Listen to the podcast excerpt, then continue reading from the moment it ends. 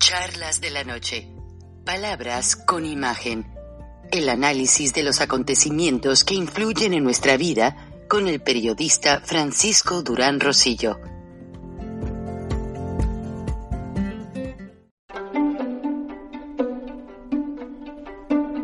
Frank Durán Rosillo eh, te saluda y los saluda a todos ustedes, su amiga María Celeste Raraz, para invitarlos a que se suscriban a mi canal de YouTube María Celeste Raraz, tal como mi nombre, donde les informo todas las semanas eh, sobre entrevistas que tienen un tema que ayuda a mejorarnos como personas y de paso son interesantes. Las pueden encontrar en mi canal de YouTube, así que los espero. Y se suscriben gratis.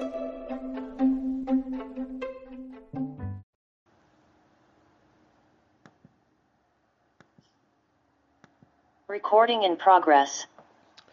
El presidente Biden, eh, aparte de hacer su viaje a la Unión Europea para exhortar a todos los gobiernos a que no rechacen el apoyo a Ucrania, esta noche va a ser, o mañana muy temprano, va a ser una llamada al presidente de China, Jinping, para que deje de vender alimentos, armas y municiones a Rusia. ¿Qué es lo que pasa? Rusia, pese a tener una hegemonía bélica muy común, muy conocida en el mundo, resulta que todo su equipo militar solamente lo limpiaban para los desfiles y lo volvían a embodegar. No tomaban la precaución de probarlo.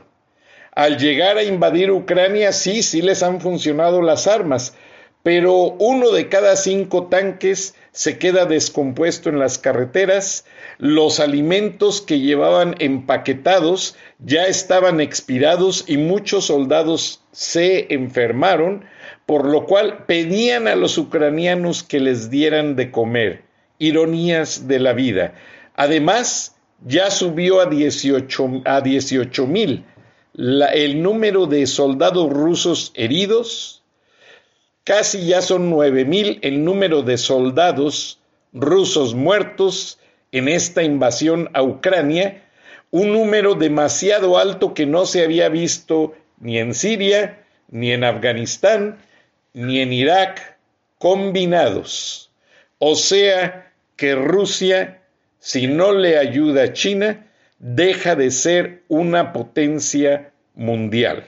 Además, Vladimir Putin, para rescatar el rublo, porque tiene una crisis económica interna, dice que Rusia tiene oro suficiente para respaldar al rublo y quien le mande dinero para comprar rublos, él puede demostrar que esos rublos están soportados en oro, como el plan oro que manejaba y que canceló Nixon hace muchos años. Pero todo parece indicar que Vladimir Putin está aferrado a apropiarse de los territorios que fueron parte de la Unión Soviética y con mentiras ha engañado a los rusos diciéndoles que eh, Ucrania producía armas químicas, que Ucrania se estaba planeando apoderar de Rusia y, gracias a Dios, ya llegó la línea de lanzadores patriotas, Patriot, aquellos misiles que detuvieron los misiles de Saddam Hussein, que son misiles teledirigidos, inteligentes y que destruyen cualquier nuclear head, cualquier misil con cabeza nuclear en el aire y en ciertos casos evitan que la radiación llegue a los pueblos. Buenas noches, bienvenidos a Viernes de Frena en charlas de la noche, palabras con imagen. Eh, hoy tenemos, pues, bienvenido primero que nada, el líder, el señor Gilberto Lozano, a quien quiero felicitar porque hice un recuento de videos y de situaciones en las que el presidente Andrés Manuel López Obrador ha reclamado a la institución frena y todo demuestra que es el único organismo serio y honesto que le ha puesto un alto Andrés Manuel López Obrador en toda su corrupción. y obviamente a todo el equipo que le rodea, Maribel y el doctor Garza, y hoy le damos la bienvenida a la señorita Margarita Lozano, que según me dice ya no tiene parentesco con el ingeniero Lozano, y está por llegar también la señorita Vicky Jurado de Jalisco, anda ocupada con una diligencia, pero pronto nos va a acompañar. Buenas noches a todos, ingeniero Lozano. Todo parece una ironía y me encantaría que platicara qué pasó con el exgobernador de Nuevo León, el famoso Bronco.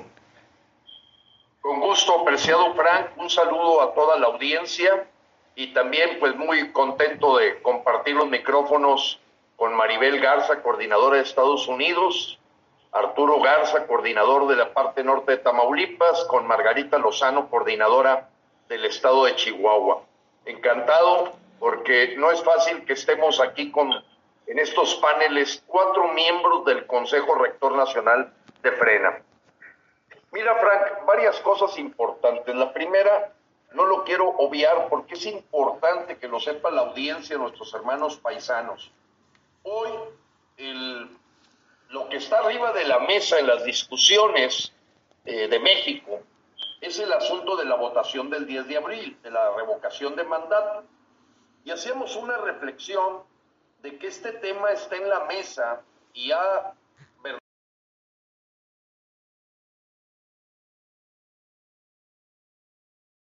solo organismo. Porque lo que hoy se debate en México, que va a generar madurez en los ciudadanos, madurez cívica, no lo propició el PRI, no lo propició el PAN, tampoco la Coparmex, ni el Consejo Coordinador Empresarial, ni los intelectuales, ni los académicos, ni los medios de comunicación, mucho menos los sindicatos. Hoy se discute, se debate en México el tema de la revocación solamente por la existencia de esta organización de ciudadanos llamada FREN. Si no, ya todo estaría planchado. Entraba como cuchillo en mantequilla el plan de López. López no estaría en lo absoluto preocupado porque no tiene absolutamente a nadie que no opere en favor de que él continúe y termine su mandato.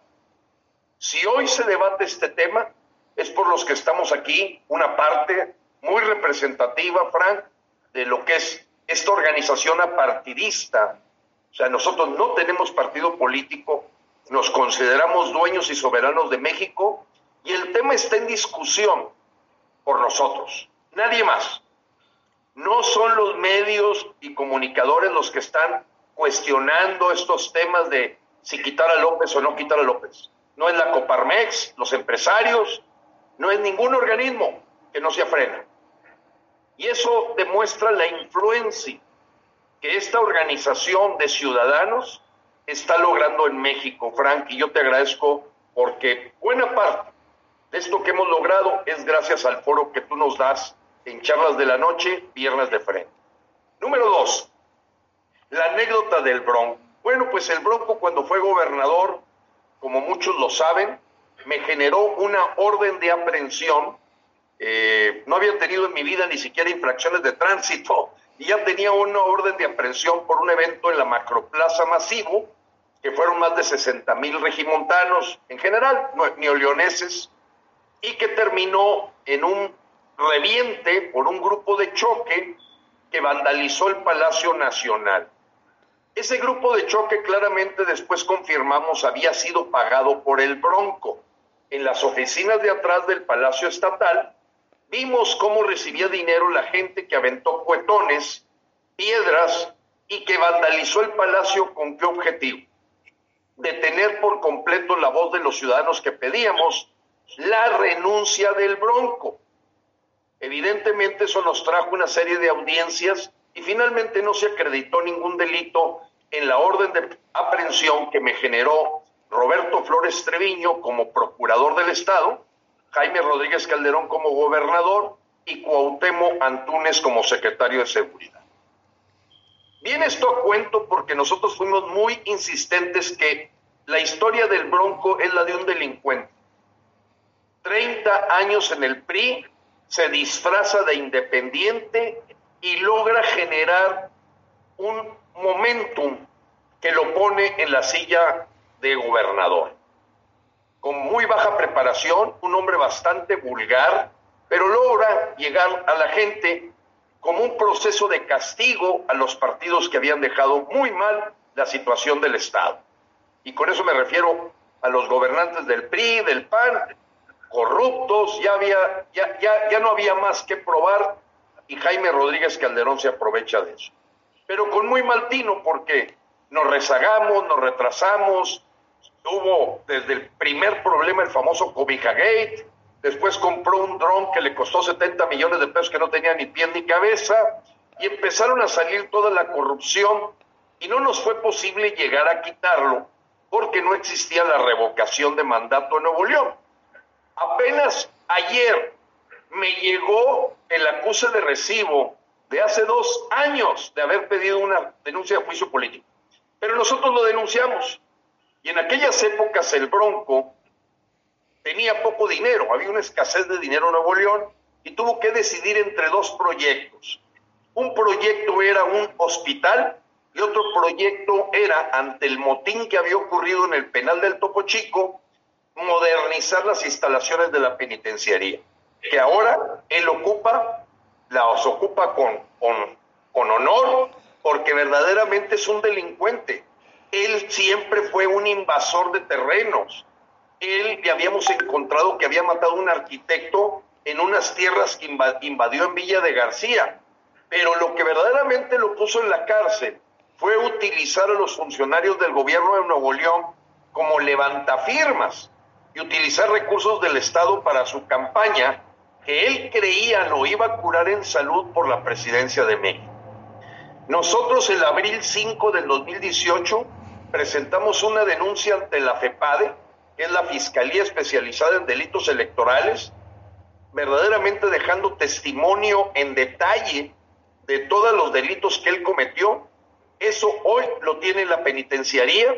El juez estatal eh, ayer declaró su incompetencia para que el asunto, en tanto la medida cautelar de tenerlo en la prisión, bien merecida, eh, por cierto, bien merecida, eh, bueno, pues ahora tendrá que dársele seguimiento con esta denuncia que el Congreso Nacional Ciudadano, que es el antecedente de Frena, o la red que, en la que se montó Frena, bueno, pues nos hace sentir satisfacción de que la impunidad no siga avanzando en México.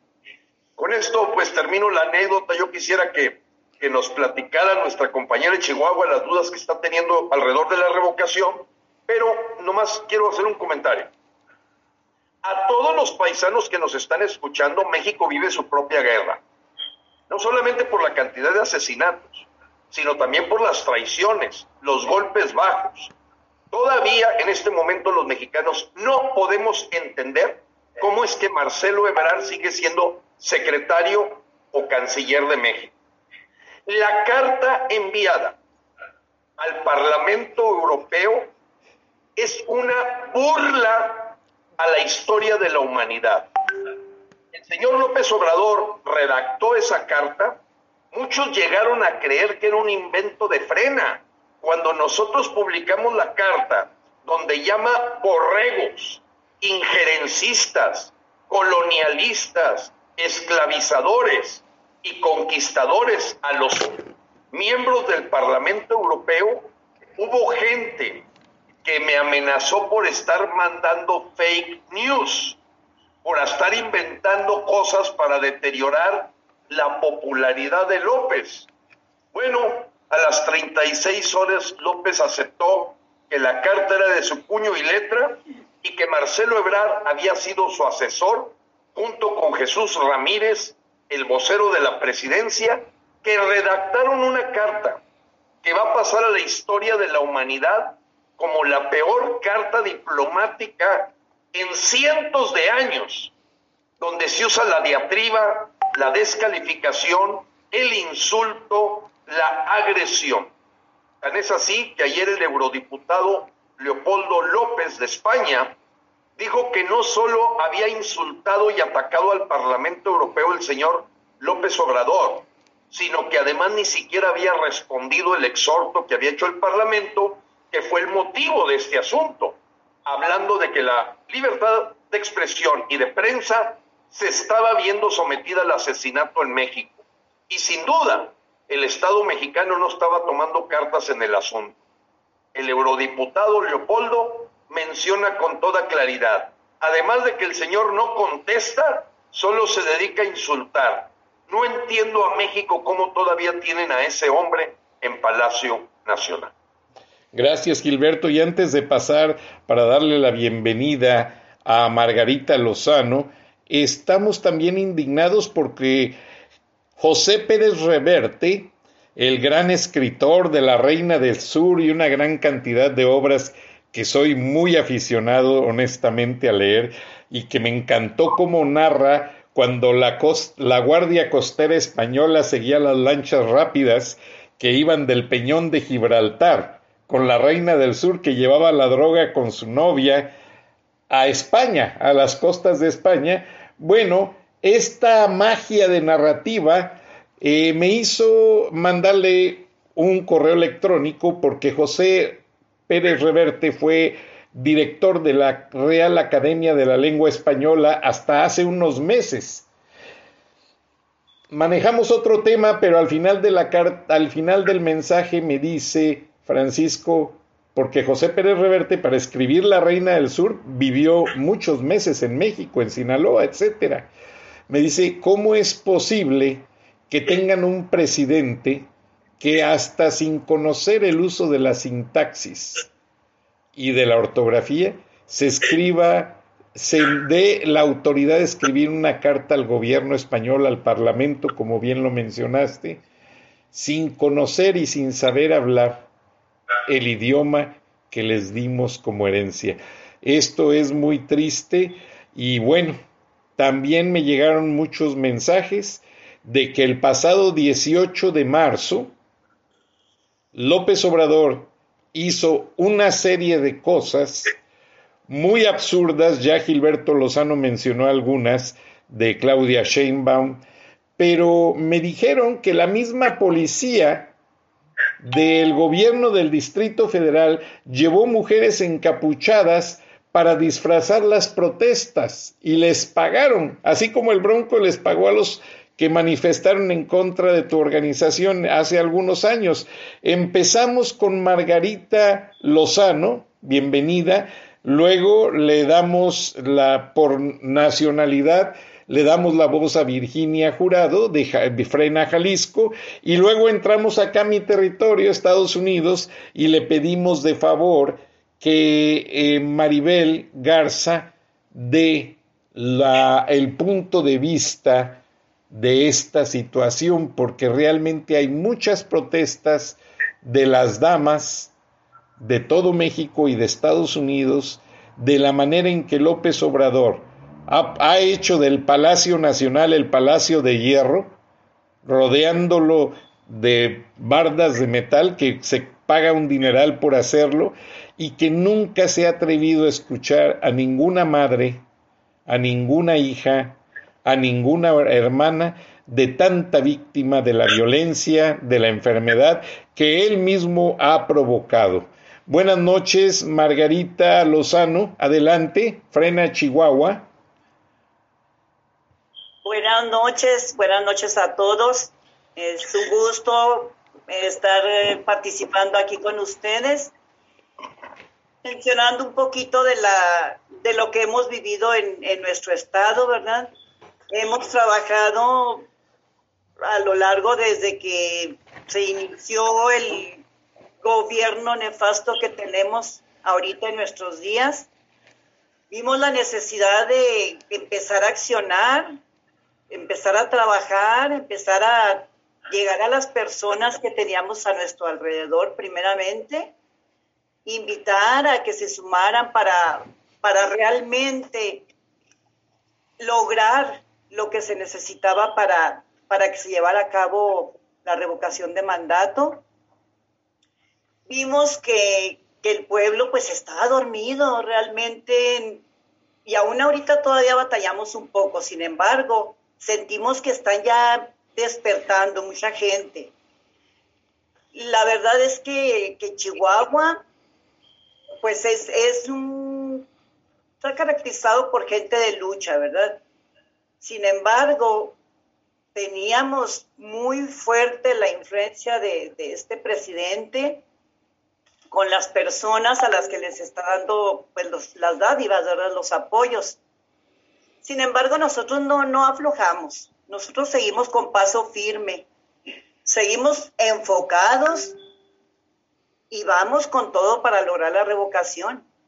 Trabajamos, iniciamos primero un equipo pequeño de 11 personas, sin embargo, no hemos dejado un día esta lucha seguimos al paso así de la letra lo que, lo que nuestro dirigente, el ingeniero Lozano, nos, nos dice, ¿verdad? ¿Por qué? Porque sabemos, confiamos y estamos seguros que vamos por buen camino. Sabemos que somos quienes vamos a lograr quitar este mal gobierno. Sí. La, la lucha día a día, eh, de pronto, pues no es fácil. Sin embargo, no nos desanima no nos desanima, ¿por qué? Porque estamos seguros que lo podemos lograr. Logramos los, primero los, lo, del preregistro, después lo del, lo del registro y ahora vamos a lograr también eh, el porcentaje que necesitamos para lograr quitar este nefasto presidente que tenemos, que ni digno es de llamarse presidente. Gracias por mencionar esta frase, Margarita Lozano. Y me voy a adelantar un poquito. Frank, ¿me permites? Yo, pienso que para que nuestros paisanos tengan una idea del tamaño del estado de Chihuahua, que nos mencionara Margarita, los poblados donde está llegando Frena, que tiene comités de trabajo y que muy eficientemente han organizado.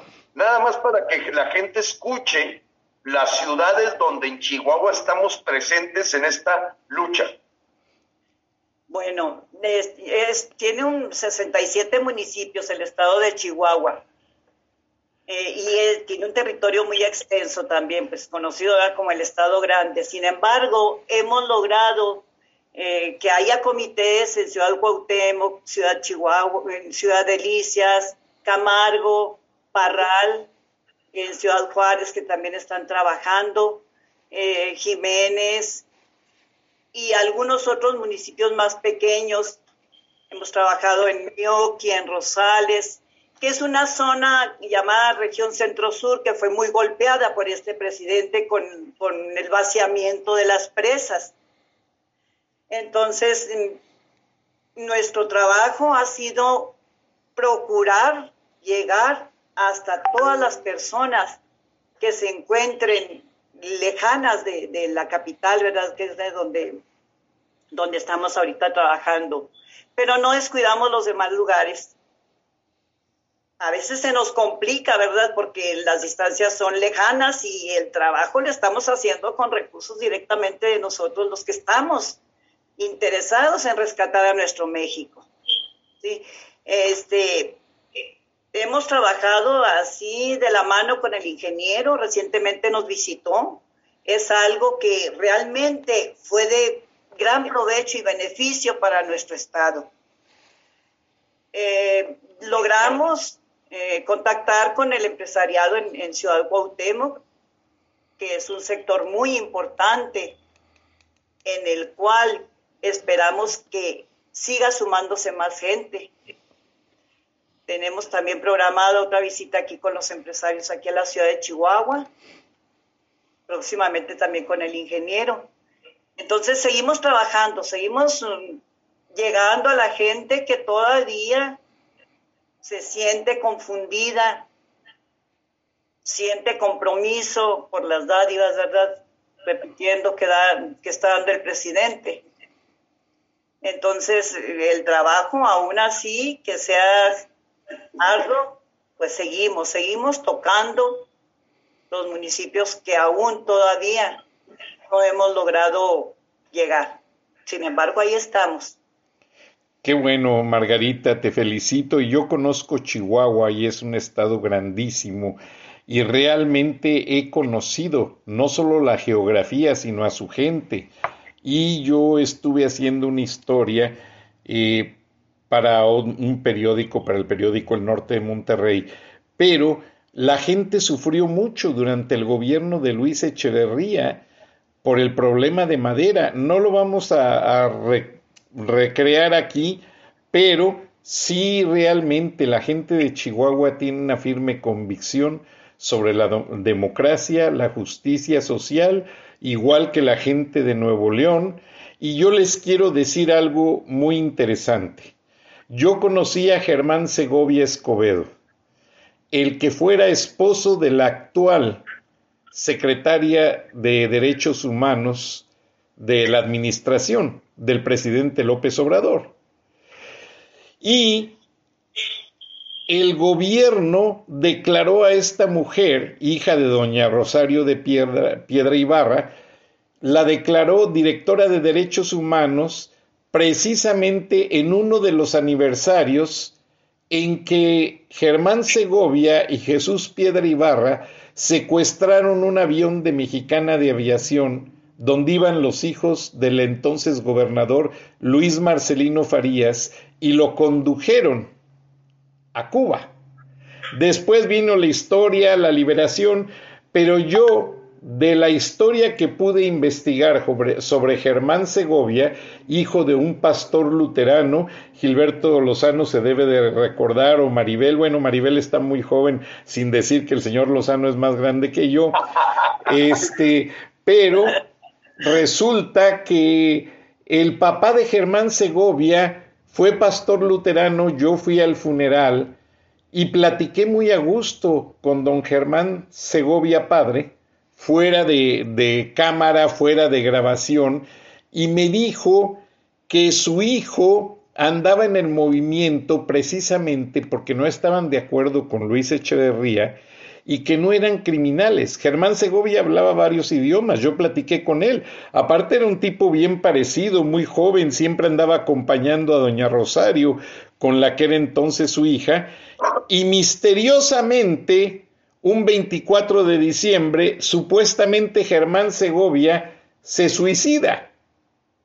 Pero Germán Segovia alcanzó a decirme en vida, porque yo le pregunté, oye, ¿cómo hicieron aquella matazón de los condominios Constitución? Que Gilberto se ha de acordar, ¿cómo hicieron tanto movimiento? Y me dice, mira, hay, un, hay una conexión, nomás nunca lo digas, le conocemos como el tabasqueño. El tabasqueño nos trae dinero de México, nos dice dónde podemos encontrar armas y esto y el otro. Nunca supe el nombre del tabasqueño, pero por las andadas de porro, que nunca terminó la carrera, por las andadas de andar eh, admirando al gobierno de Luis Echeverría y tal, parece que él está recreando ciertas cosas de Luis Echeverría, aquel presidente comunistoide que nunca quiso al empresariado regiomontano, pues ahora siento que ese tabasqueño y al momento de crear, nombrar directora de, de, eh, de, los derechos humanos a la esposa, a la hija de doña Rosario, el día que se conmemoraba el aniversario de aquel aerosecuestro, hay muchas cosas que pones en la línea del tiempo y te dicen, que hay mucha conexión. Pero ahora vamos con Virginia Jurado y después pasamos con Maribel Garza y luego el doctor, porque tengo preguntas para ustedes. Virginia, el mes de la mujer, el año internacional de la mujer, el 18 de marzo, ¿hay justicia para las mujeres en Jalisco? No, definitivamente no la hay. Este, buenas noches a todos. Em, creo que se ha perdido mucho el, el tema de la mujer en Jalisco y en todo el país. Pero algo está sucediendo con la clase gobernante en general que no está tomando en cuenta la fuerza, el poder, o a lo mejor porque lo toma en cuenta las trata de, nos trata de minimizar. Pero ah, el grupo de mujeres que está peleando por, por ejemplo, por los este, hijos desaparecidos o hijas desaparecidas, bueno, pues está totalmente abandonado. Eh, abandonado. Es un grupo al que no se le atiende, nunca se le recibe. El día que se le manda algún mensaje es un mensaje sin, sin, ningún efecto posterior porque es nada más así como espérenme tantito. El grupo de las mujeres jóvenes que están luchando por tener este, ciertos derechos que según ellas nada más tienen los hombres, porque también ahí hay un tema medio extraño de algunos, algunas luchas que, que no acabamos de entender, tampoco es, tampoco es atendido. esas mujeres jóvenes han ido de la, de, la lucha nada más de, palabra, de solicitudes y demás para los estudios, para este, becas, para cosas por el estilo, y no han sido atendidas y ahora ya están un poquito más bravitas, más, más fuertes en, su, en sus quejas. Tampoco son atendidas. Las madres que están sin guarderías es un problema nacional, pero aquí se, se ha notado muchísimo porque muchas señoras han tenido que dejar de trabajar o tienen que dejar a los hijos encerrados solos o tienen que dejarlos en, manos de una vecina o de alguien cercano en quien confían, entrecomillado, porque a veces la necesidad es que confíen. Y ha habido tragedias verdaderas. no quiero caer en el amarillismo, pero ha habido casos muy graves con eso el día, el, día de la mujer, pues hubo una marcha un poco más pacífica que la del año anterior. El año anterior hubo muchísima, muchísima violencia, inclusive dentro de, la marcha hubo mujeres que atacaron a mujeres, pero en esta ocasión se notó un poco de más uh, paz. Este, casi la mayor parte de ellas estaban en una lucha real de, de obtener ciertos derechos y solamente la parte de las que traen, andan vestidas de negro eran las agresivas. Pero creo que a nivel nacional tenemos un problema de misoginia terrible. ¿eh? Me imagino, gracias eh, Virginia Jurado. Eh, ahora, pues eso es lo que se ve en México y hay muchas cosas que, como dices, no se ven y que son peores, donde hay mucha injusticia, la mujer mexicana trata de empoderarse socialmente y ese empoderamiento es desquebrajado inmediatamente con la palabrería de López Obrador o con sus mismos actos. Ha puesto muchas mujeres en cargos públicos, honestamente, que no son competentes, está apoyando a Claudia Sheinbaum como candidata y pues no es quien reúne. Bueno, nadie de las corcholatas reúne los, los requisitos para sucederlo en el puesto, pero el riesgo es que si la mujer mexicana no participa en la revocación, va a pasar algo que yo en la mañana vi en las noticias en inglés. Una mujer decía, ya no nos vamos a dejar mató a nuestros esposos, mató a nuestros hijos, nos tiene sin medicinas, nos tiene con hambre, nos tiene con sed de justicia.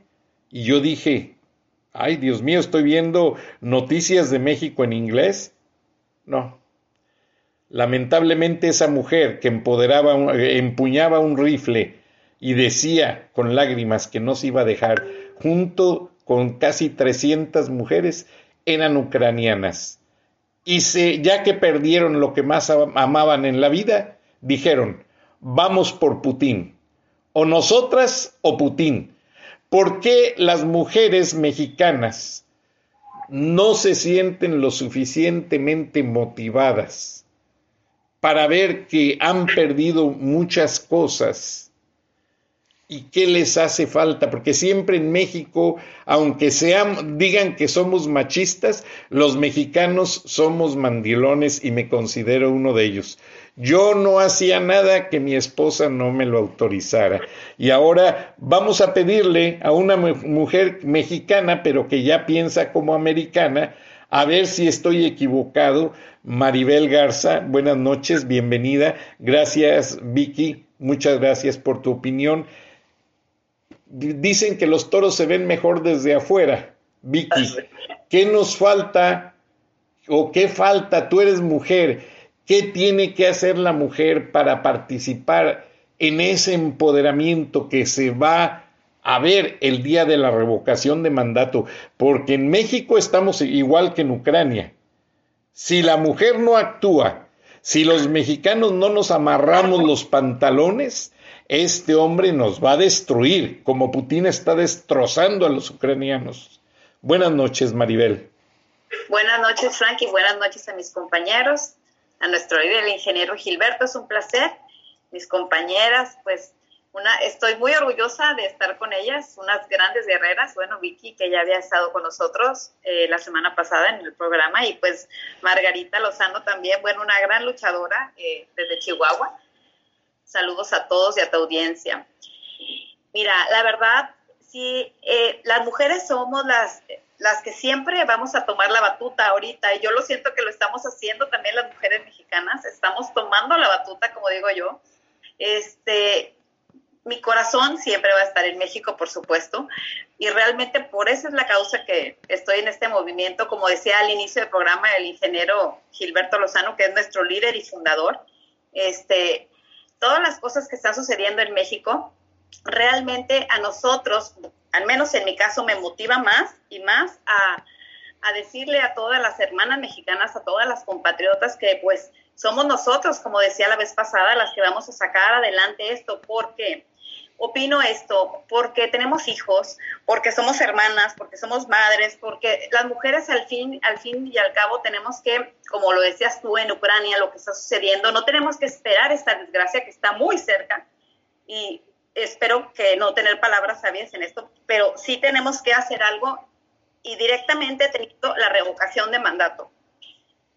Lo importante es ahorita tomar esta herramienta constitucional, no tenerle miedo a las mujeres, ahorita lo que hablabas de Rosario Ibarra, de Piedra, bueno, pues la verdad, este, los derechos humanos ahorita están por los suelos en México o no existen para mí. Eh, no, veo, una representación de, los derechos humanos, menos en, en, estos momentos como se está viviendo en México. Estamos viviendo un alto índice de feminicidios, un alto índice, como decía también nuestra compañera Virginia Jurado, lo que estábamos hablando, las mujeres nos quedamos muy desamparadas eh, y están pasando muchas, muchas cosas muy terribles en México que si las mujeres no Permíteme, señora Maribel, te interrumpo allí porque yo siento que, como decía el ingeniero Gilberto Lozano, sí estamos en guerra. Miren nada más. Es el hijo de del Chapo Guzmán, perdón, se me fue se me descalibró aquí esto. Permítanme un segundito, déjenme volver a recalibrar el, el video. Pero sí estamos en guerra. Y lo que quiero comentar es que el gobierno norteamericano está muy preocupado porque ustedes recordarán aquel señor llamado Félix Salgado Macedonio. Bueno, este señor le pidió ayuda a Ovidio Guzmán para que les mande armas a los carteles de Guerrero para en caso de que López Obrador sea pues sacado del, del gobierno, él quiere ir con los carteles a sacar a la gente del INE y eso fue un reporte de inteligencia esta mañana en el gobierno de los Estados Unidos. Y vean las armas que tiene Ovidio Guzmán. Este video me lo pasó un agente de inteligencia desde su teléfono porque nadie lo tiene. Y vean cómo Ovidio Guzmán prueba poderosas armas que disparan 60 cartuchos por segundo. Y ahí hay policías y soldados echándole porras y animándolo. ¿Qué opinan ustedes de esto, Maribel? Y luego pasamos con el doctor y con el ingeniero Lozano. Entonces, nos quedamos en que las mujeres sí tienen que hacer algo, tienen un compromiso y yo siento que ustedes tienen la autoridad moral en México y en todo el mundo. Claro que sí, Frank. Este, la verdad es lamentable. Por eso es lo que hablaba hace un momento estamos viendo aquí en los Estados Unidos y desde cualquier parte del mundo la desgracia que están viviendo en Ucrania. Entonces, ahorita que nosotros tenemos esta, esta herramienta, yo voy directo a la revocación de mandato. Revocación de mandato, salvación para México. Realmente tenemos más muertos que en, Ucrania. O sea, realmente es una desgracia total. Estas imágenes que nos muestras, es lo que te digo, cualquier mamá mexicana, hermana, hija, Nadie quiere que nuestros hijos en México, nuestros hermanos, nuestra familia, se van a, se los están apoderando para usarlos como elementos del crimen organizado. Nosotros tenemos que ser esas mujeres fuertes, esas mujeres empoderadas, en el buen sentido de la palabra, como yo siempre digo, al lado de un buen hombre y siempre caminando junto, juntos. Eh, este empoderamiento nos habla de las mujeres que defendemos a nuestra familia, que defendemos nuestras causas y que, y que estamos enteradas de los derechos que tenemos como ciudadanos mexicanos y que este hombre con, tu, con su sistema tremendamente... Mm, es una dictadura completamente, entonces tenemos autoritario, corrupto, y toda la gente que se rodea, por eso hablaba de los derechos humanos, los derechos humanos están por los suelos. Hablábamos la otra vez que fuimos y pusimos una carta y una queja también, hemos, hemos accionado mucho desde acá, desde Estados Unidos. Entonces te digo, sí tenemos que las mujeres darnos la mano y tomarnos el valor. Y de, de, hecho no necesitamos mucho, como nos dice nuestro líder, no tenemos que ir a un plantón, no tenemos que ir al zócalo, solamente tomar cartas en el asunto y terminar de una vez con, por todas con esto y eh, tomar la herramienta más preciosa que podemos tener los mexicanos, que es la revocación del mandato. Nos quedan pocos días, nosotros del primero al 10 de abril, como los mexicanos acá que, y los extranjeros que vamos a votar ante el INE, y todas las mujeres mexicanas, yo sí las vuelvo a invitar para que, viendo esta desgracia que estamos pasando en México, no lo permitamos y lo tenemos tan fácil como ir a hacer un voto en, nuestra, en nuestro amado México y también las mujeres que nos encontramos fuera del territorio nacional, todas las mexicanas de corazón que amamos y que tenemos en nuestra familia ya, pues la vamos a defender con, la, con esta herramienta tan preciosa y tan fácil que es solamente la revocación de mandato. Entonces, yo sí los invito de corazón que lo hagan y que ya todas las mujeres que terminando esto, vamos a, vamos a poder cambiar a México, vamos a poder reiniciar, reiniciar y renovar este México que queremos fuera de, de tanta corrupción, de tanto crimen, de tanto muerto, de tanta guerra, es lo que queremos detener y como madres y mujeres y hermanas mexicanas es lo que queremos detener y poner un alto a esto. Y esta solución se llama revocación de mandato. Gracias, señora Maribel Garza. Doctor Arturo Garza, bienvenido, buenas noches.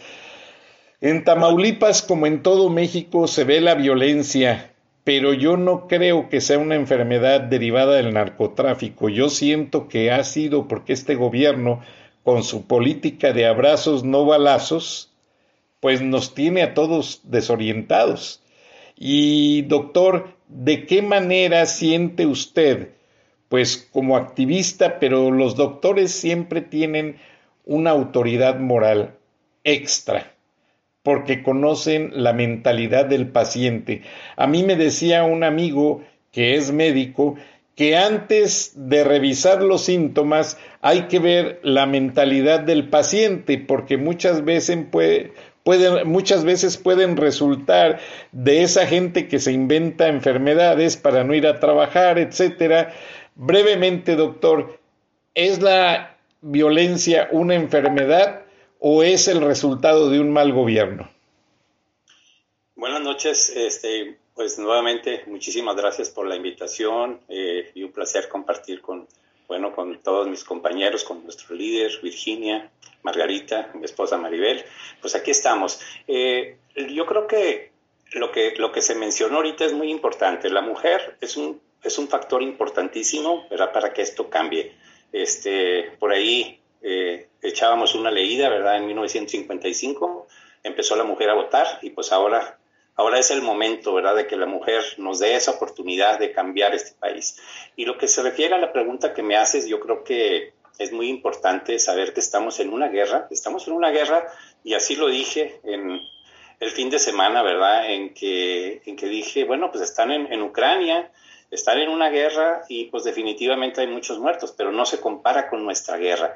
Y todo eso, esa enfermedad yo le llamo tolerancia. La tolerancia del gobierno, la tolerancia de las autoridades a que esto siga sucediendo es por algo. No me voy a meter en temas de por qué, por qué sí o por qué no, por qué lo hacen, ¿verdad? Pero esa tolerancia definitivamente no existe. Yo al vivir aquí en, en la frontera, ¿verdad? Pues simplemente igual, pues en Chihuahua, Ciudad Juárez, en cualquier, en cualquier frontera, pues vemos, ¿verdad? El ciudadano eh, tira la basura, hace todo, cruza el, cruza el puente y se acabó. O sea, todo es un orden, todo está completamente en orden, ¿verdad? Porque, porque hay un respeto, un respeto a la autoridad y eso es lo que en México hemos perdido.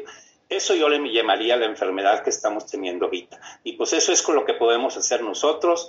Eh, yo creo que no espero, no espero que nuestras mujeres como les digo, en 1955, este, pues en ese año empezaron a votar. Yo espero que que en este año nos ayuden y definitivamente va a ser un factor muy importante, como lo dice nuestro, nuestro líder, ingeniero Gilberto, pero no espero que se, que se vean así como las 300 ucranianas que dices tú, ¿verdad? Con, con esa, a llegar a ese extremo, ¿verdad? Yo creo que no es necesario, y ya lo dijo Maribel, ¿verdad? Este, simplemente con un marcador o con una pluma lo vamos a poder hacer y estamos seguros en la frontera, en todos lados, en todo México, vamos a, vamos a tratar de que esto, esto se dé. Y yo creo que hay mucha respuesta, hay mucha respuesta de la gente, ¿verdad? Este, ahorita se está organizando y tan se está organizando la gente que, que, bueno, pues vemos todos los resultados que hay, ¿verdad? Tanta competencia, pues ¿de dónde? ¿Verdad? Pues si nada más somos frena, ve uno, ve, uno una fotografía y dice, todos estos dicen que no.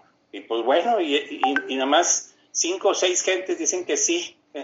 O sea, pues digo, o, frena, ¿verdad? Y sus gentes.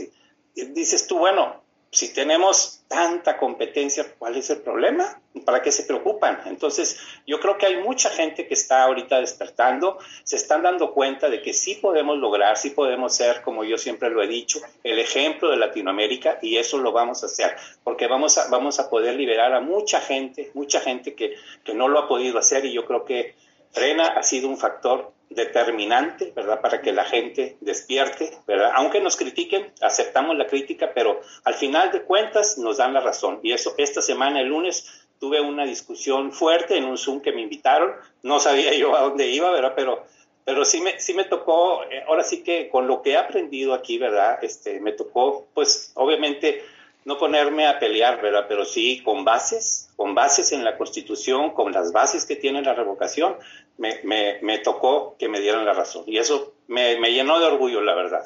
Qué bueno, doctor Garza, lo felicito y a todos nos ha pasado que hemos perdido contacto con un familiar, con un amigo. Eh, justamente hace unas horas recibí mensajes por mi Facebook amigos de la escuela que me dicen que como ya vivo en Estados Unidos y que hago comentarios sobre el presidente de manera muy tajante marcando la corrupción y la violencia y me dice esa persona es que ya no vives acá y por eso lo criticas. Si tú vivieras en México, yo soy del Bajío y le mandé unas fotos de Guanajuato justamente de esta mañana cuántos cuerpos encontraron en una plaza. Y hasta allí la dejo y le dije, no voy a mencionar su nombre, pero él es maestro, trabaja para la Secretaría de Educación Pública de Guanajuato y pues me decepcionó demasiado. Vamos a pasar con el ingeniero Lozano. Gracias, doctor Garza. Le agradezco. Regresamos con ustedes. Ingeniero Lozano, dentro de lo que es la confusión. los mexicanos no queremos reconocer esa guerra contra el narco. Tuvo que pasar una, una cosa en otra parte del mundo para que le empezáramos a poner atención a la revocación, pero en el reporte de inteligencia que llega todos los días a la Casa Blanca, el presidente Biden dijo hace unas horas con un grupo de senadores, tengo dos prioridades. Ucrania por ser el vecino de Rusia y México por ser nuestro vecino. En los dos países hay mucha muerte, hay mucha destrucción, las drogas en el caso de México se están apoderando y son los chinos y los rusos los que van a sacar ventaja de eso para afectar a los Estados Unidos. Y en Ucrania, Es obvio que Vladimir Putin se quiere apoderar del gas y muchos minerales en esos territorios. Es la última llamada, ingeniero Lozano. Los mexicanos que no se han preocupado por leer, por indagar, por investigar, no saben que tenemos los mexicanos la ruleta rusa con la pistola de Putin en las sienes y que López Obrador puede activar el gatillo si lo dejamos tres años más. Bueno, sí, Frank, y realmente tenemos dos gatillos. Uno, el del crimen organizado que sigue avanzando y avanzando, como, lo vemos en la masacre de ayer en Juárez, Chihuahua, la necesidad de cerrar el consulado de los Estados Unidos en Laredo, ayer o antier, y lo que estamos viviendo es un narcogobierno que sigue avanzado, avanzando, como siempre hemos visto que las dictaduras se apoyan en esto. Entonces aquí estamos a tiempo de que esos dos gatillos en, en la sien derecha y la sien izquierda no se vayan a disparar, porque efectivamente los intereses de Rusia sobre México están muy presentes, pero también de los cárteles del crimen organizado que cada día se evidencia más el, la simbiosis o la complicidad que tiene con el gobierno de López. No dudo, porque acaban de hacer una captura en tu ciudad, apreciado Frank, yo no tengo más que información dada por ti mismo, ya será un motivo de que se tenga que confirmar, de que acaban de hacer una captura de grandes cantidades de droga y de armamento eh, y que pueden tener un, el hilo conductor es directamente con México. El asunto es que aparentemente pudiera en una de las líneas de investigación estar metido los mismos funcionarios del gobierno mexicano, como ya lo había adelantado el secretario de Estado Milken, cuando dijo que había corrupción para que esto del crimen organizado avanzara en el mismo gobierno mexicano. Para los que vivimos en México lo tenemos bien claro que eso está más que claro.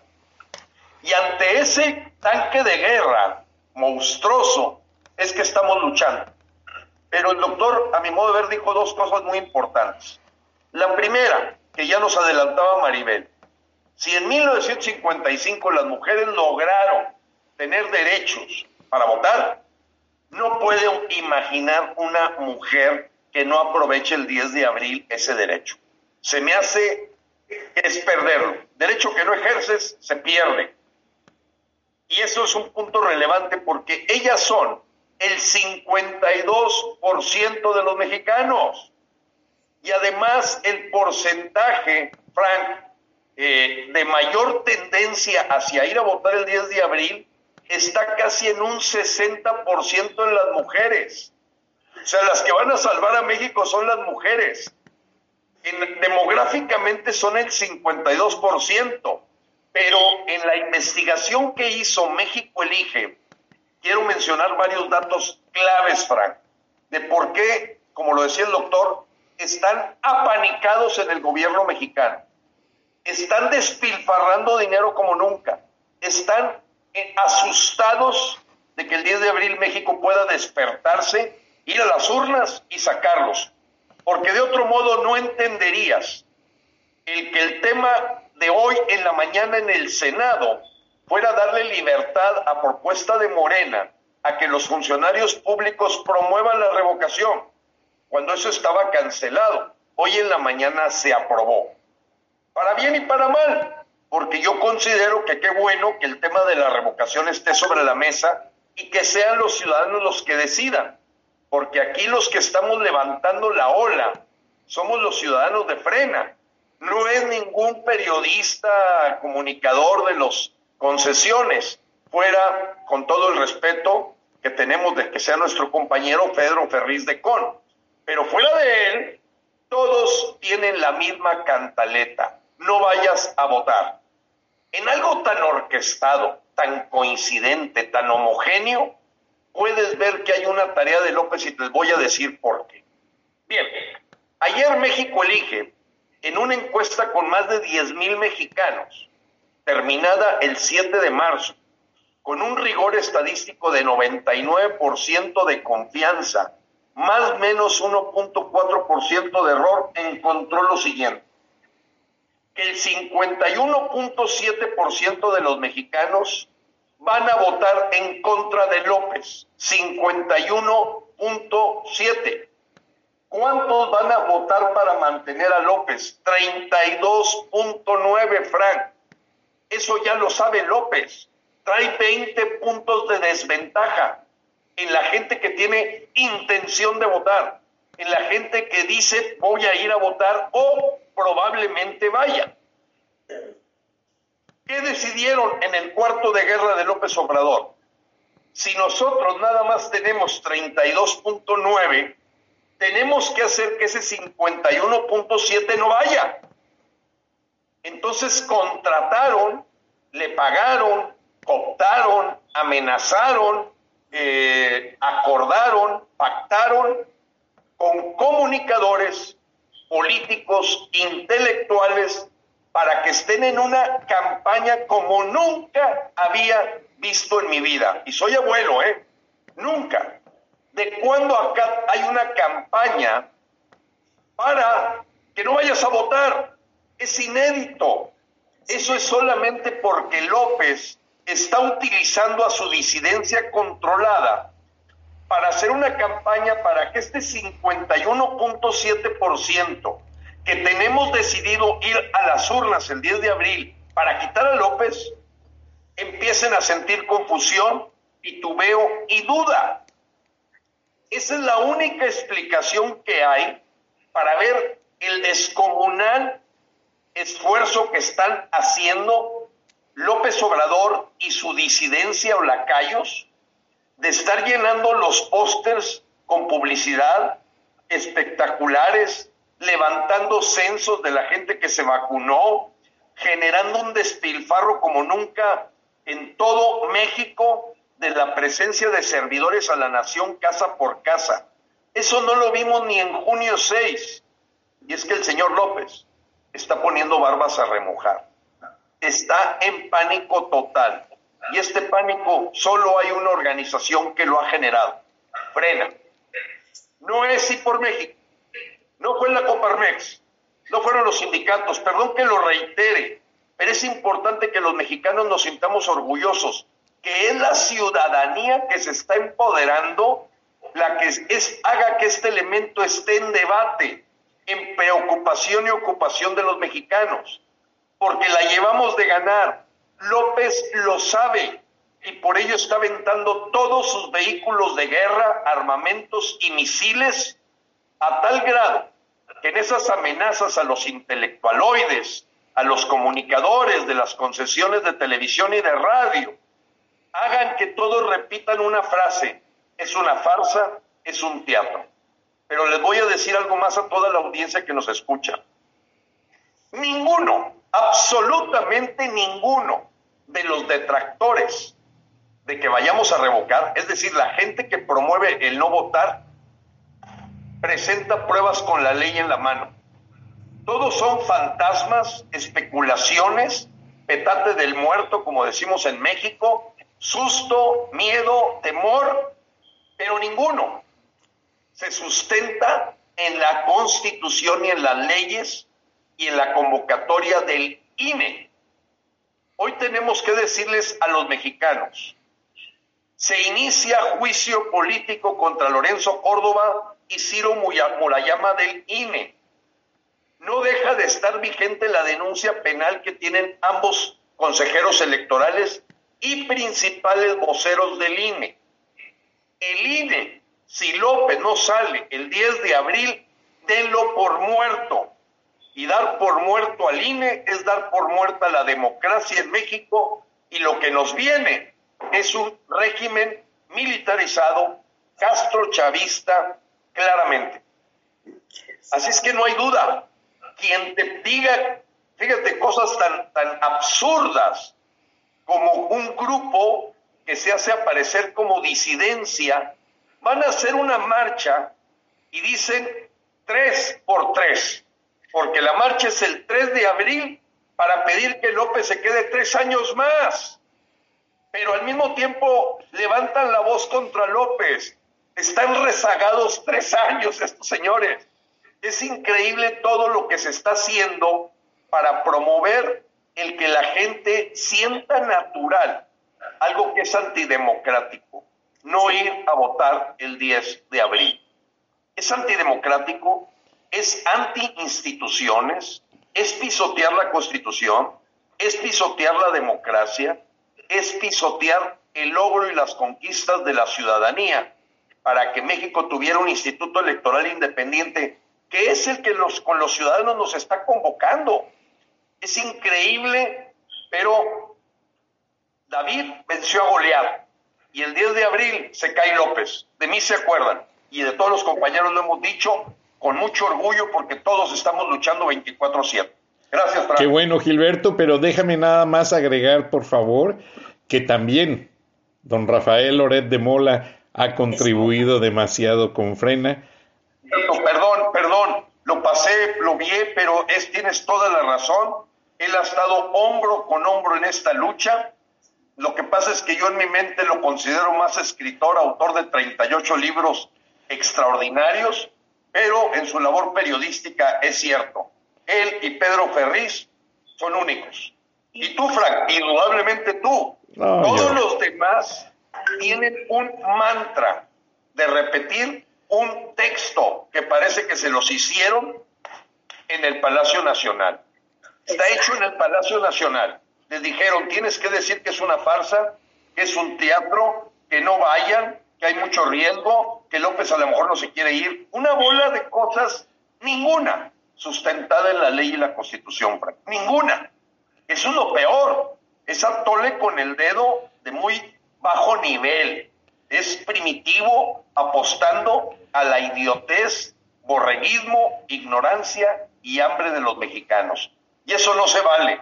Se burlan del pueblo mexicano los López Dórigas, los Brosos, los eh, Ángeles Verdugos, etcétera. Yo aquí tengo la lista de las 16 personas que van a pasar a la historia en la galería de que ellos se vuelven responsables de lo que pueda pasar a México los siguientes tres años. Te los, te los muestro rápido. Beatriz Pajés, Claudio González, Carlos Alarraqui, Luis Carlos Ugalde, Enrique de la Madrid, Ricardo Alemán, Gustavo de Hoyos, Macario Esquetino, Enrique Quintana, Leonardo Kuruchenko, Ángel Verdugo, Javier Lozano, Diego Fernández de Ceballos, Max Kaiser, Broso, Carlos Loret de Mola y Pascal Beltrán del Río, todos ellos de la Ciudad de México, que no aceptan debates, no aceptan entrevistas con las contrapartes y todos ellos invitando a dejar tres años más a López con cálculos políticos absurdos. Varios de ellos en contubernio con Roberto Madrazo Pintado, que es el dueño de Latinos. Confirmado. Y del lado americano, Jorge Ramos, que también defiende que se quede otros tres años López. Pero todo eso es intereses económicos, ingeniero Lozano. Ahora, lo que quiero, por favor, antes de pasar con nuestros compañeros y amigos para cerrar, es que hice una indagatoria de qué pasa ya el día que López sea revocado o que aunque traten de maquillar el resultado, la gente no se va a aguantar, la gente va a reventar, la gente va a salir a las calles a quemar negocios. Y así como pasó cuando entró Enrique Peña Nieto al gobierno de la, de la presidencia y que hubo mucho vandalismo en la Ciudad de México y luego se descubrió que fue Marcelo Ebrar quien orquestó todo y les pagó por destruir negocios, así tengo entendido que va a pasar grupos de choque que están creando ya con gente de la Guardia Nacional, quieren hacer el teatro de Donald Trump que hizo en el Capitolio en Washington, al estilo americano malhechote, para ir a defender a López al INE, encabezados por quién creen ustedes? Por Félix Salgado Macedonio, que ya le pidió armas al Chapito para que anden intimidando gente como acostumbran hacerlo. Pero el Pentágono ya dio una alerta al ejército mexicano y a la Marina. Todo el proceso va a ser vigilado desde satélite y por drones. O sea, que México no va a perder la paz social el día de la revocación de mandato. Y nada más, Gilberto, explícanos el teatro que no nos queda eh, claro. ¿A qué va López a Centroamérica? Si ya la Embajada de México está pagando las rentas, la seguridad y toda la utilería de oficina de los consulados y embajada de Honduras, algo completamente estúpido. Bueno, eh, ahí se va a tratar de analizar los avances en lo que ellos le llaman la Unión de Repúblicas Socialistas Soviéticas de Latinoamérica. Esa es la frase que le está dando Daniel Ortega, que le está dando Evo Morales, que ya ha invitado Pedro Castillo, invitado también el señor Petro, Alberto Fernández, Gabriel Boric, y Lula da Silva ahorita como el coordinador de esa reunión. Claro, Nicolás Maduro indudablemente. Esta reunión en Centroamérica es para revisar el avance de la agenda del foro de Sao Paulo, de poner completamente rojo del río Bravo para abajo, con posibilidades de ir invadiendo y adoctrinando para que reviente en algún momento también los Estados Unidos. Claro que el Pentágono, la CIA deben de estar perfectamente enterados de que México ahorita es el polo de atención para esta Unión de Repúblicas Socialistas Soviéticas de Latinoamérica. En Centroamérica se van a centrar los puntos de fuerzas y debilidades. Indudablemente Marcelo Ebrard, con Rosalinda Bueso, su dama de compañía, ex embajadora de Honduras en México, es la que está generando esa gira para verdaderamente eh, hacerle creer a López que es el libertador de las Américas, el nuevo libertador de las Américas. Ellos, como saben que acá está la gran cantidad de dinero, la vaca que tienen que extraerle la leche y la carne es México. Lógicamente no es Perú, no es Bolivia, no es Venezuela, no es Argentina. México es el que va a subsidiar con todo este saqueo que está viendo de billones de pesos para continuar la agenda del foro de Sao Paulo. A eso va Centroamérica López, no va con Macron, no va con el Parlamento Europeo, no va a España, no va a platicar con Justin Trudeau y mucho menos con Joe Biden. Él va a platicar con todos los líderes comunistas de Latinoamérica. Y también con Miguel Díaz Canel de Cuba y obviamente... indudablemente, sí, él es el que va a llevar ahí los, eh, le llaman ellos, este, mojitos.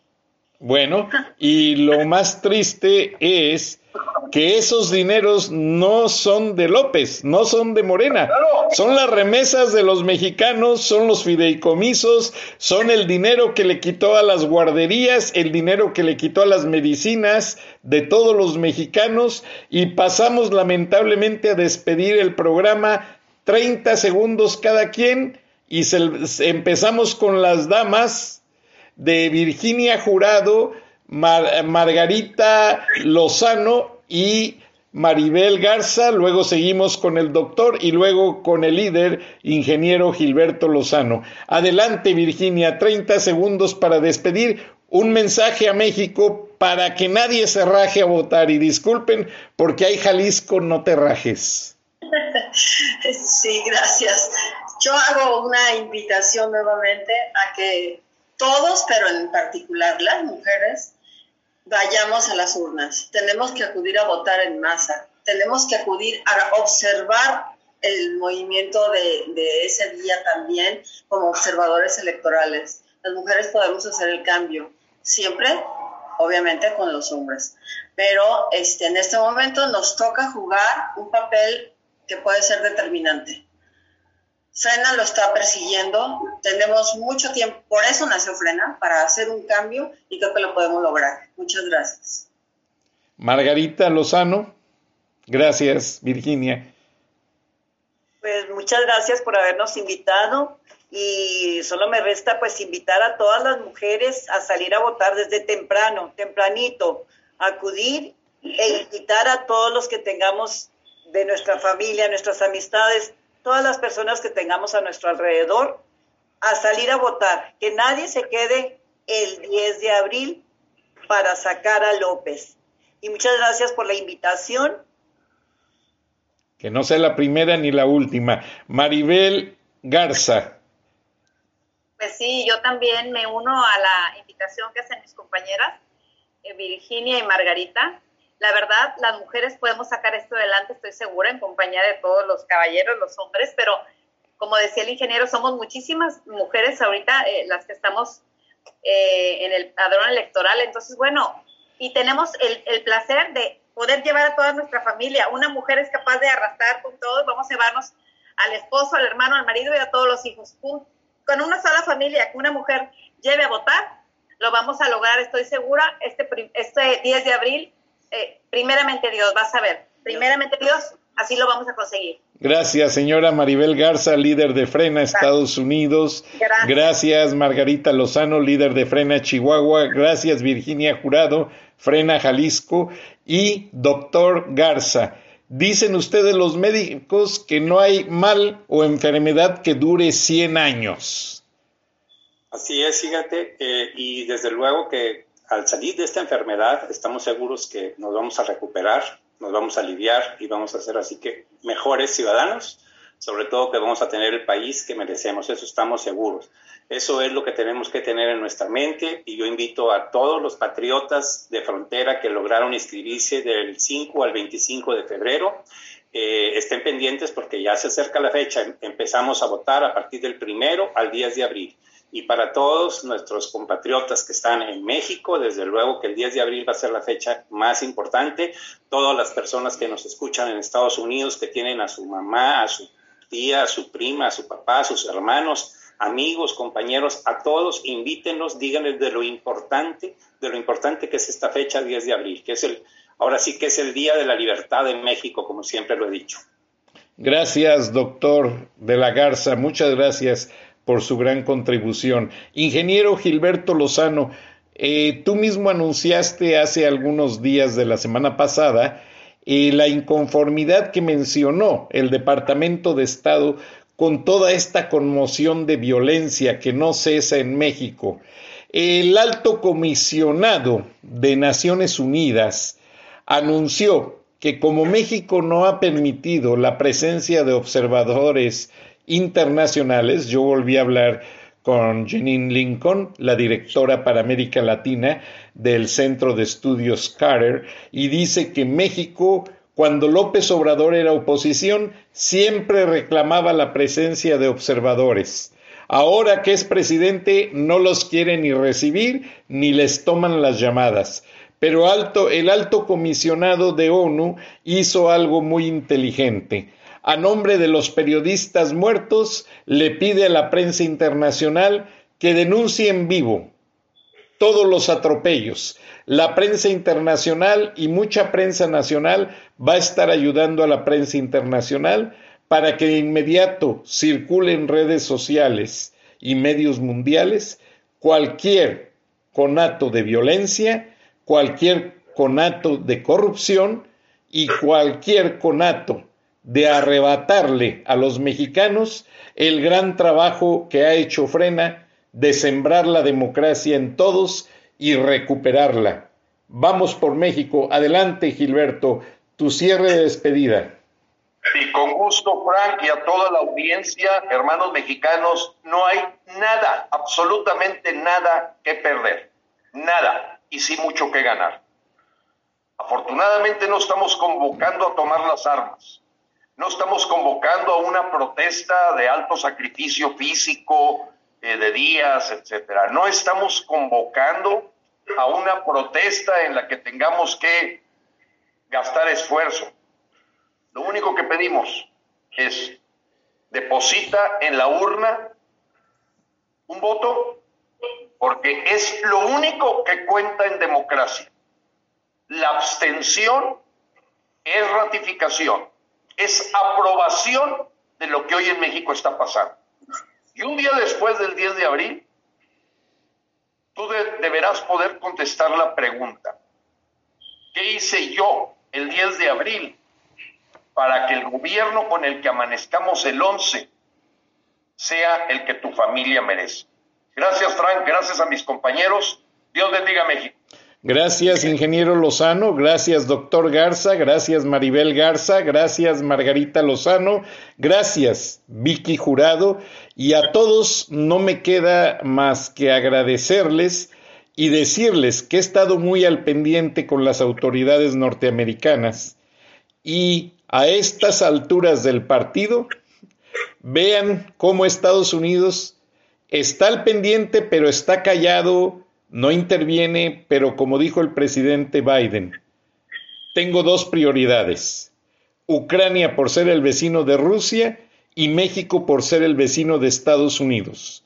Hoy, en el condado de DeKalb, el condado más rico del área conurbada de Atlanta, donde vive, vive la gran comunidad judía, y el otro condado es aquí Johns Creek, donde tienen su casa, fue donde descubrieron esta bodega de drogas en la que se especula es de los hermanos Beltrán Leiva. Hablé con Robert Ramson de la DEA, no me quiso dar información, pero todo apunta, de acuerdo a amigos policías de DeKalb County, que fueron los que hicieron la confiscación en paradas de tránsito en DeKalb y Gwinnett, que este cartel de los Beltrán Leiva así como otras 30 bodegas que han encontrado, tiene conexiones con testaferros allegados a un personaje muy político, muy polémico y muy cercano, cuya riqueza intempestiva es inexplicable, y yo siento que el gobierno norteamericano ya tiene casi toda la evidencia para poner un alto a López Obrador. Es todo. Buenas noches. Muchas gracias por su asistencia. Dios los bendiga. Dios bendiga a México. Hasta entonces. Gracias a todos. Un abrazo.